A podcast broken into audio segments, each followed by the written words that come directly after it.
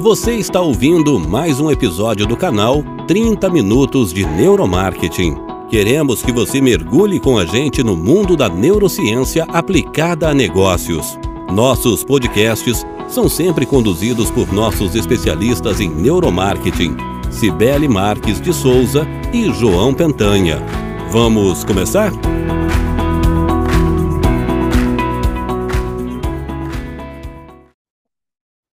Sou a Cibele. Hoje eu e o João a gente vai falar sobre alguns cases explicados.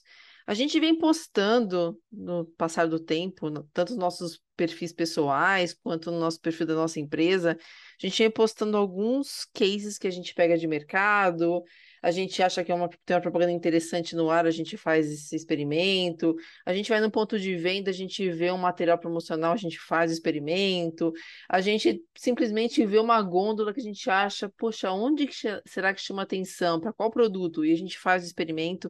E o que a gente tem visto é que muita gente não tem ideia do que é o neuromarketing, muito menos como é que funciona um, experimento de neuromarketing.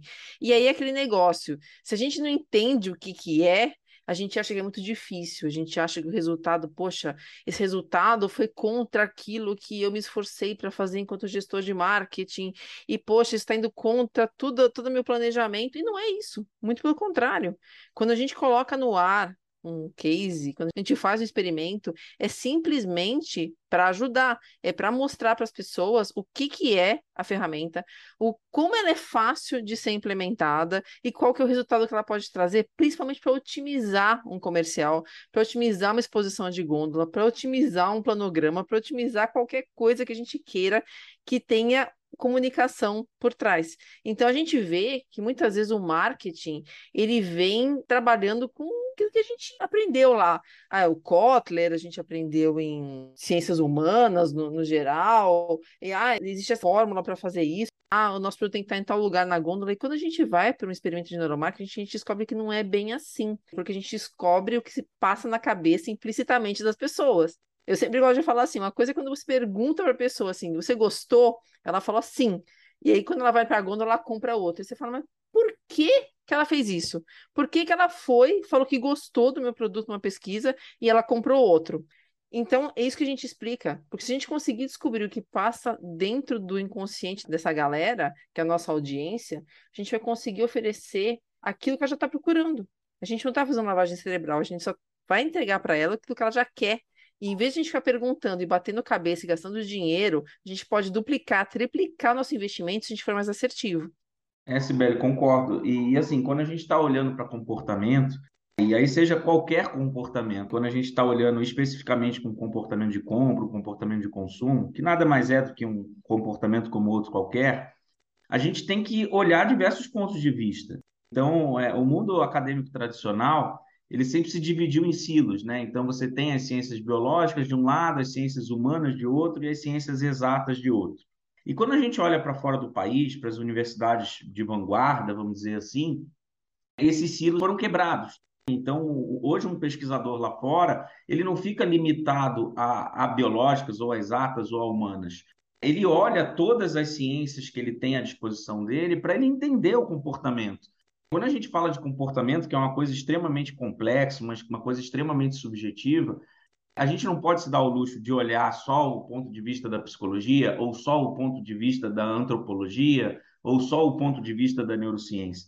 A gente precisa olhar todas essas ciências que vão nos ajudar a entender realmente comportamento. É o que a gente chama hoje de biologia comportamental, né? Então é uma é uma fusão de várias ciências, né? Uma ciência interdisciplinar onde você olha as neurociências, a biologia como um todo, porque os nossos sistemas dentro do, do, nosso organismo, eles também afetam o comportamento, não é só o sistema nervoso que a neurociência estuda, o sistema endócrino é, afeta diretamente, o sistema imunológico afeta também muito diretamente o nosso comportamento, enfim. E, obviamente, olhar também as ciências humanas, psicologia, antropologia, comunicação social, tudo que eu possa olhar para comportamento, inclusive as ciências exatas, né? Hoje se fala muito do Big Data, né? Então a gente tem muito comportamento que a gente, através do Big Data, a gente consegue entender esses comportamentos passados até para predizer comportamentos futuros. E a própria pesquisa de neurociência pura que ela gera são dados. Então, você tem que ter estatísticos, você tem que ter pessoas de negócio, você tem que ter matemáticos, você tem que ter neurocientistas. E as ferramentas que a gente utiliza na, nos nossos experimentos, que a gente vai falar dele aqui ao longo do, do nosso episódio, elas preveem exatamente isso. São ferramentas que são construídas por times multidisciplinares. Então a gente não está olhando só o eye tracking, né? A gente está olhando o eye tracking, a gente está cruzando com a face, a gente está fazendo uma, uma pesquisa de resposta implícita. E essa ferramenta, ela não vai dar só atenção, né? Que é muitas vezes a ponta do iceberg, ali o mapa de calor, como algumas pessoas falam. Ela vai entregar muito mais. Ela vai dar um coeficiente de atenção, ela vai dar um engajamento emocional, Eventualmente, se a gente usar uma pesquisa de resposta implícita, ela vai excluir da base respostas que não foram fiéis ali, que as pessoas responderam de qualquer forma.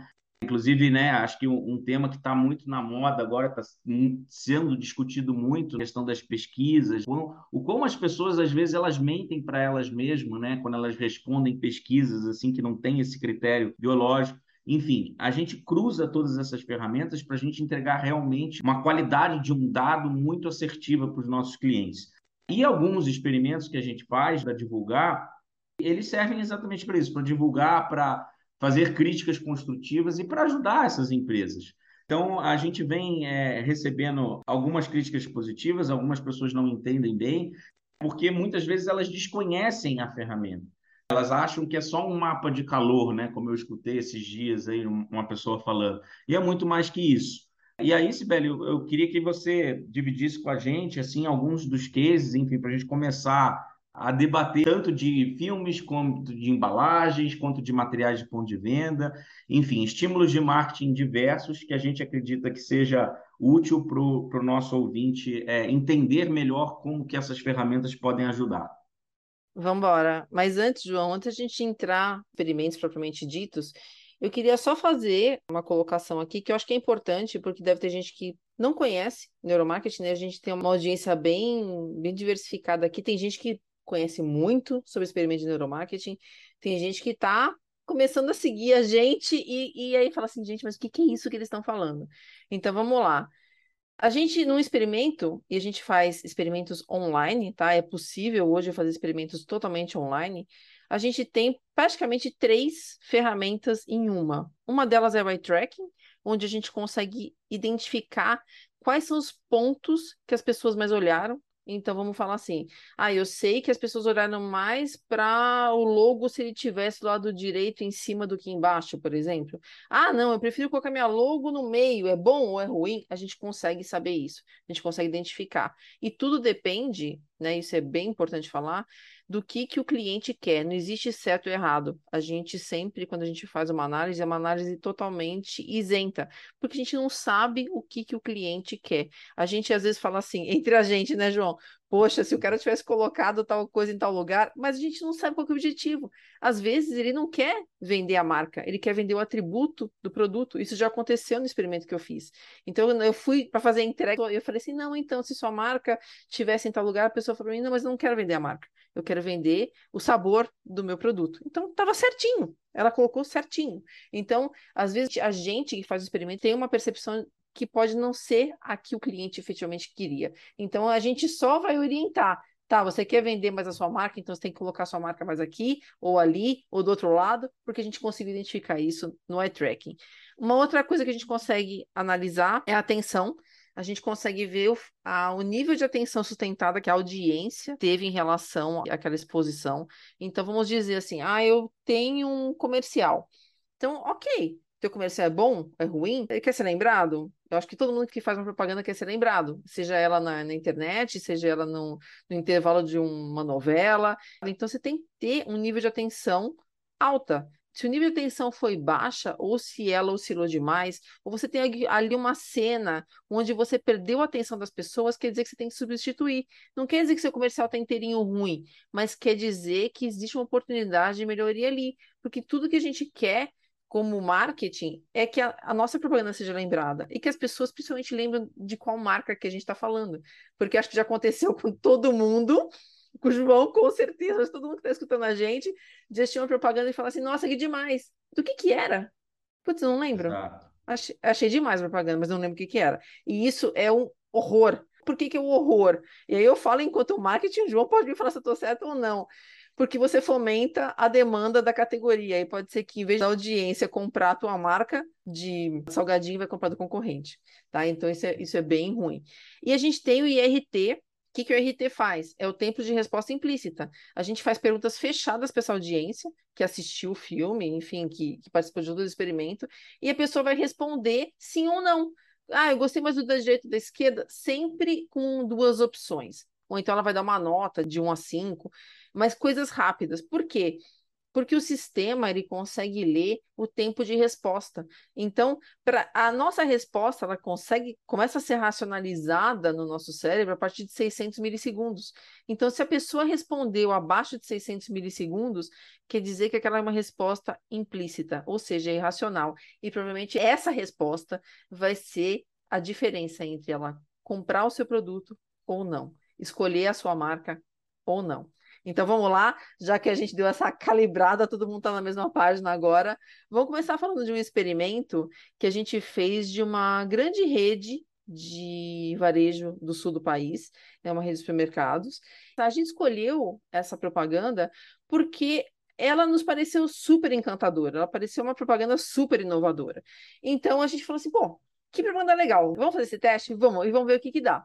Aí, João, eu queria que você começasse comentando sobre até um post que a gente fez, que é sobre a localização da marca.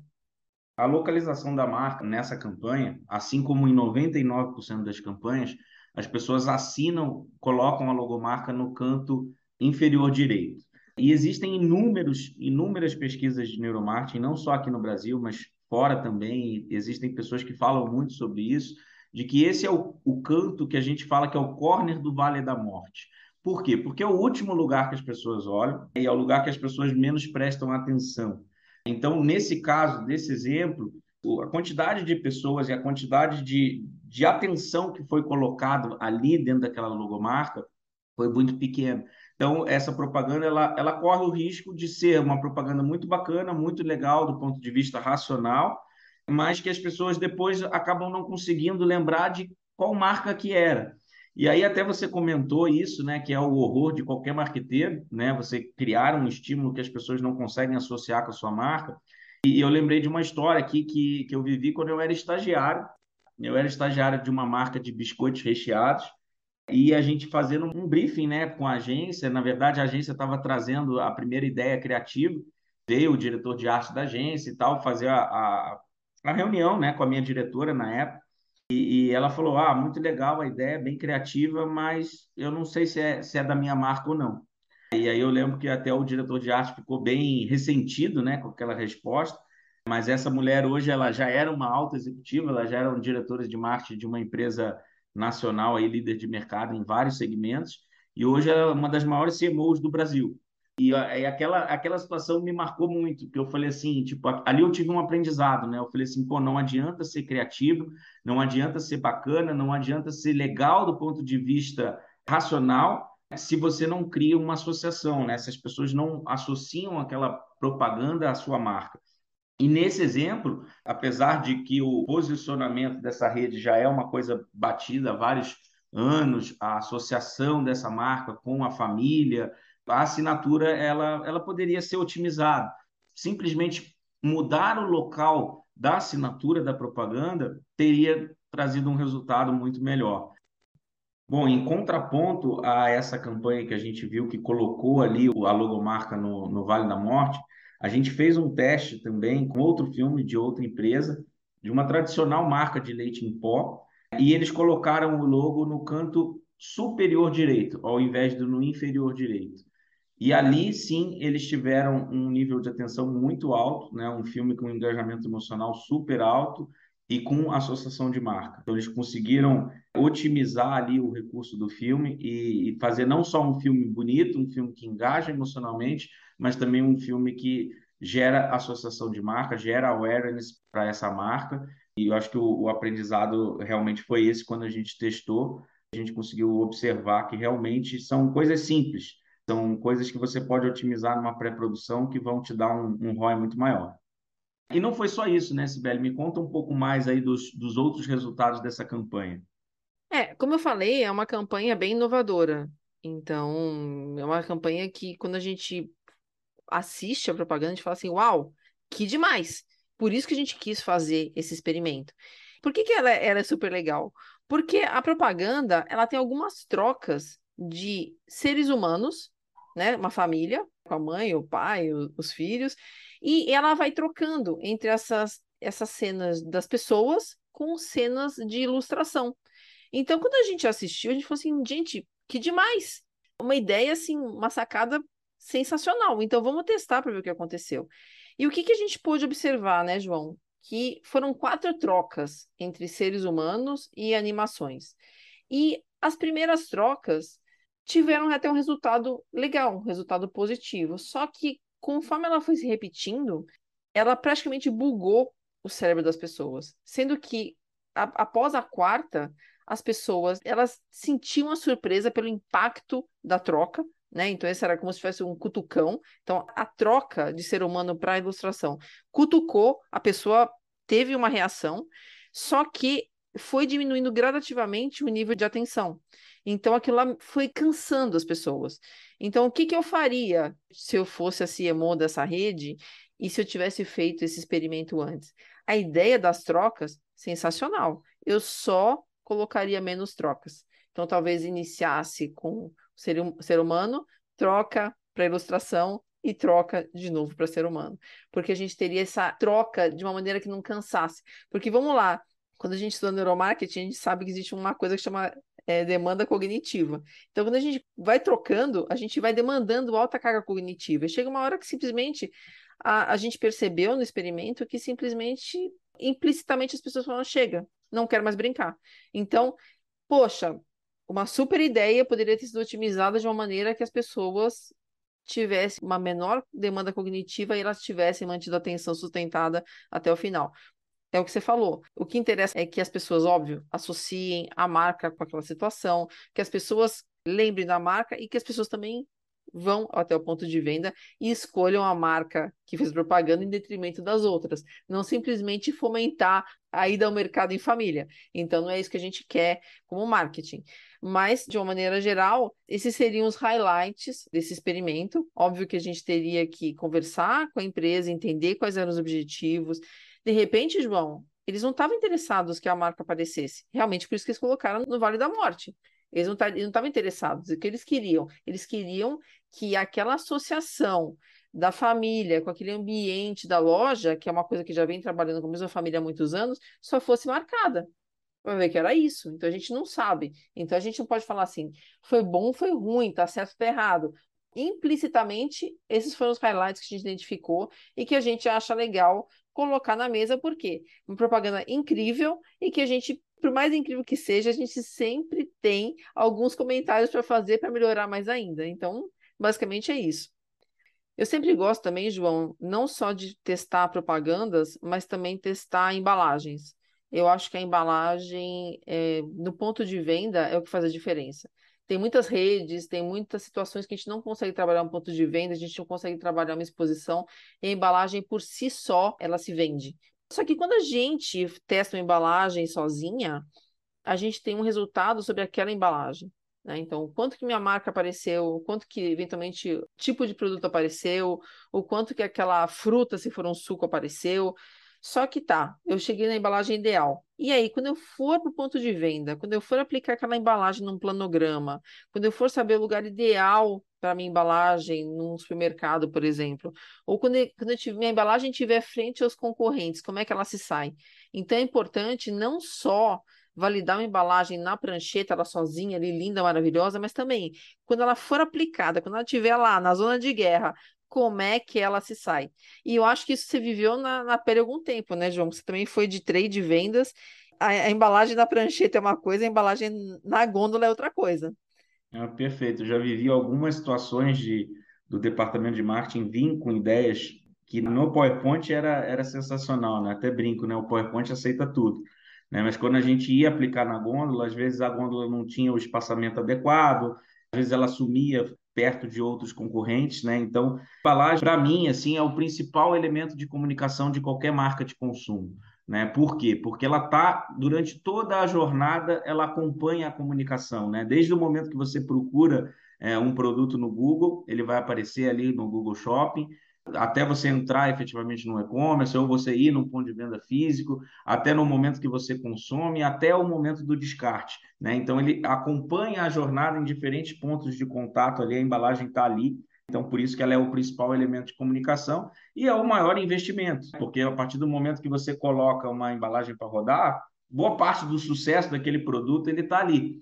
Então, eu acho que é o estímulo de comunicação que eu acho que as pessoas precisam cada vez testar mais com ferramentas de neuromarketing e, e otimizarem, né? Eu acho que o mais importante é isso, né? O neuromarketing ele serve para otimizar antes de você colocar aquele estímulo na rua. Então, eu acho que isso é fundamental e, e dentro da minha vida na área comercial, na área de trade marketing, eu vi bastante embalagem ser lançada sem que se consulte essas pessoas. Então, nem o feijão com arroz estava sendo feito, né? Então, acho que os marqueteiros têm que escutar mais o pessoal do campo, têm que fazer mais pesquisa, porque realmente é um investimento e é um investimento dos mais caros, né? Que precisa ser otimizado. João, falando em gôndola, falando em embalagem de produto, a gente fez um experimento a gente filmou a seção de produtos naturais de uma loja e a gente pôde observar que na parte das barrinhas de cereal a gente teve uma revelação, vamos dizer assim. Então, qual que foi a revelação propriamente dita? Primeiro, que se a gente observar qual que era o ponto mais observado pelas pessoas através do eye tracking, mais observado nessa sessão de barrinha de cereal, foi de uma marca que as pessoas, de regra, não conhecem, porque não é uma marca super conhecida. Sendo que, por incrível que pareça, quando a gente perguntou na pesquisa de IRT quais as marcas que a pessoa lembrava, as pessoas citaram uma marca que nem estava naquela gôndola. Então, aí a gente vê o quanto é importante colocar os produtos no lugar certo. Trabalhar bem as embalagens, para as embalagens chamarem atenção e falarem por si só. Trabalhar ponto de venda, material de ponto de venda, se for possível. E aí, um número bem interessante é que, assim, 95% das pessoas olharam justamente para aquela região que é a região do alcance das mãos. E quando eu trabalhava em trade, todo mundo falava assim: não, o que interessa é a altura dos olhos. Eu não sei se você trabalhou algum tempo com essa verdade, né, João? Mas quando a gente fez esse experimento, a gente viu que 95% das pessoas olharam exatamente para a altura da mão. E a parte superior, justamente a altura dos olhos, foi visualizada por 52% da audiência. Ou seja, menor do que essa outra parte, que é a parte da altura da mão. É muito interessante isso, porque essa sessão especificamente, ela não tinha material de ponto de venda, era o produto e só. Então, quando a gente pensa assim, poxa, uma marca, que foi a marca mais mais conhecida de todas que estavam expostas ali. Ela estava na altura dos olhos, deve ter achado que ela arrasou, né? Deve ter pensado assim, uau, eu tô, eu tô no lugar certo. Só que, na realidade, as pessoas olharam para onde? Para a altura da mão. E qual que deve vender mais? A que está ao alcance da mão, porque é onde a gente vê, onde a gente presta mais atenção, onde a gente olha, onde efetivamente a gente vai concentrar menor esforço para a gente pegar o produto, comprar e levar para casa. É, perfeito, Sibeli. É, essa é uma verdade absoluta, né, que se propagou durante muitos anos no meio do shopper marketing, do trade marketing, de que a melhor localização era a altura dos olhos. Né? Mas isso já caiu já há alguns anos, através de pesquisas de neuromarketing, e esse experimento que a gente fez comprovou isso. Por que a altura da mão e não a altura dos olhos? Então, o nosso cérebro ele tem um mecanismo que ele busca tomar decisões mais rápidas, né? Então, a gente tem mecanismos, até atalhos intuitivos, para que a gente tome decisão mais rápida. Então, a altura do braço, você, ao estender e pegar um produto, você vai gastar muito menos energia do que se você tivesse que levantar o braço para pegar algo que esteja na altura dos teus olhos. Então, essa foi uma grande verdade que o neuromarketing derrubou. Então, é muito interessante porque realmente a gente viu isso no experimento que a gente fez, né? Então, comprovou outras pesquisas, pesquisas anteriores à nossa. Eu acho que um, um outro ponto importante da gente citar, Sibeli, em relação ao, ao, ponto de venda, é a questão dos materiais, né? Os materiais de ponto de venda, os materiais promocionais diversos. E a gente fez um estudo muito interessante na Páscoa desse ano, de 2022, com o precificador, né, a tabela de preços da Nestlé durante a Páscoa. Eu trabalhei com Páscoa durante muitos anos e eu posso afirmar com absoluta certeza de que a tabela de preço é o principal material de ponto de venda da Páscoa, porque ele é a bússola. É ali que o promotor da marca e, o próprio shopper vai se orientar em relação ao que tem ali naquela parreira né, de ovos que estão expostas acima da cabeça. Então, sempre os promotores de Páscoa são orientados a conduzir o shopper para a tabela de preço para que o, o shopper tenha ali toda a variedade de produtos e possa tomar sua decisão. E foi muito interessante esse estudo, porque a gente viu que uh, o foco da atenção estava muito concentrado em quatro produtos dentro dessa tabela de preço da Nestlé. E aí, como você colocou, a gente não sabe qual é o objetivo da Nestlé, até porque esses são estudos que a gente não fez a pedido da Nestlé, a gente fez para gerar conteúdo para nossa audiência. Diferente de um cliente que nos contrata e a gente sabe o objetivo daquela empresa, né? A gente teve um briefing para saber qual era o objetivo em relação àquele estímulo. Nesse caso, a gente não sabe. A gente não sabe se o foco da Nestlé era vender exatamente esses quatro produtos ou se de repente tinha um produto ali muito importante dentro do portfólio deles, de muito volume, que não estava sendo chamada atenção, né? E se fosse esse o caso, a gente poderia otimizar aquele layout ali e com certeza a Nestlé teria melhores resultados com esse material.